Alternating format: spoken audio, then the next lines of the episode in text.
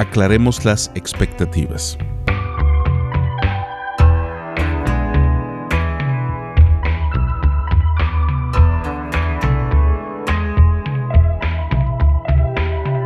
Hemos hablado de dar gracias a Dios, de inventariar nuestras bendiciones, también de la actitud correcta frente a la vida.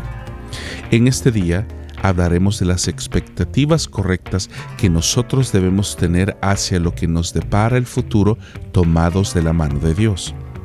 Pero también hablaremos acerca de lo que Dios espera de nosotros.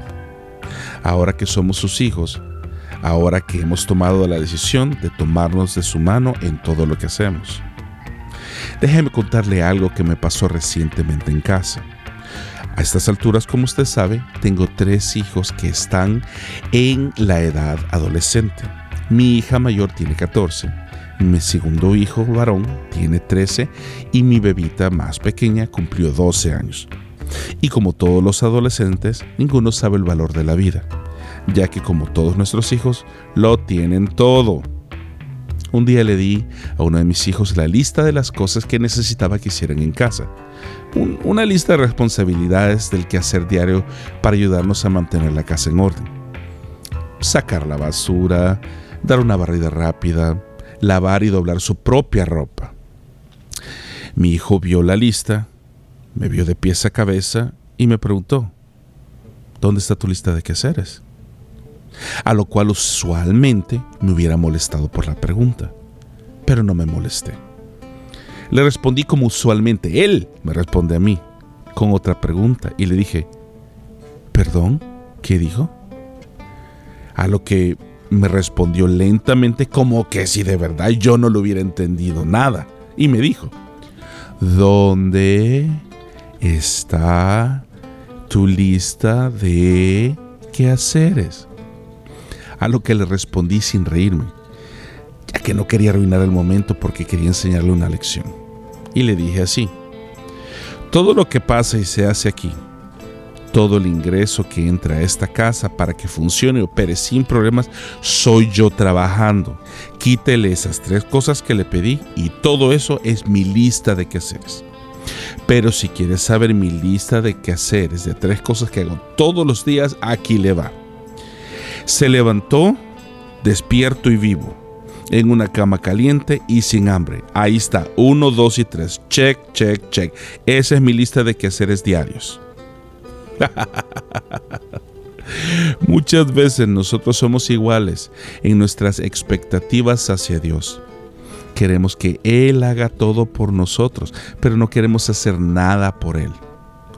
Reconocemos claramente que en la vida real no funciona así, ya que cuando vamos a trabajar todos los días, esperamos que la empresa o compañía con la que trabajamos nos dé un cheque a fin de mes o cada 15 días. Óigame, nadie trabaja de gratis, ¿o me equivoco? Dios es nuestro Padre y tiene responsabilidades con nosotros por ser nuestro Creador.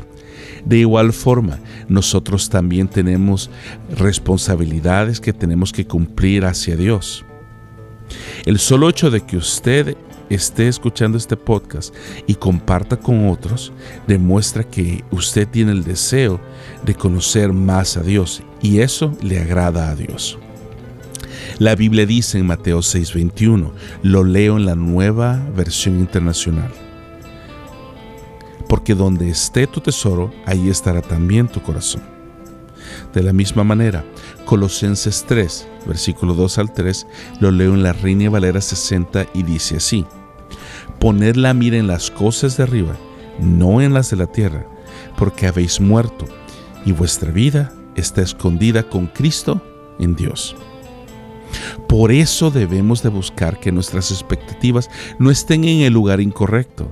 Me refiero a dinero, fortuna, carros, ropa, fama y cosas materiales únicamente sino también debemos poner nuestros ojos en lo que es eterno, en lo que no se arruina y en lo que dura para siempre.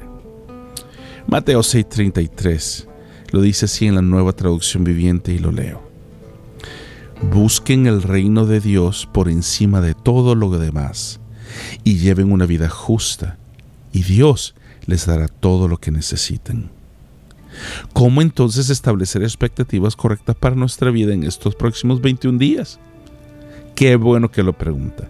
Déjenme ponérselo muy fácil. Número uno, busque a Dios primeramente y antes que todo lo demás. Antes de tomar su celular al nomás despertarse, antes de tomar una ducha por la mañana, antes de tomar su desayuno, antes de abordar su carro con rumbo a su trabajo. Solo agradezca a Dios por la vida, por la vida de sus hijos, por la vida de su familia. Oiga, por el trabajo que usted tiene, que no todos tienen la suerte de tener en este momento. Número dos, llevemos una vida correcta, respetuosa y justa delante de los ojos de Dios. La Biblia cuenta la historia de Saqueo, que era un recaudador de impuestos, que cuando tuvo un encuentro con Dios, le restituyó lo que le había robado a otros cuatro veces. Efesios 4, 28 al 30 lo pone de esta manera en la nueva traducción viviente. Si eres ladrón, deja de robar. En cambio, usa tus manos en un buen trabajo digno y luego comparte generosamente con los que tienen necesidad.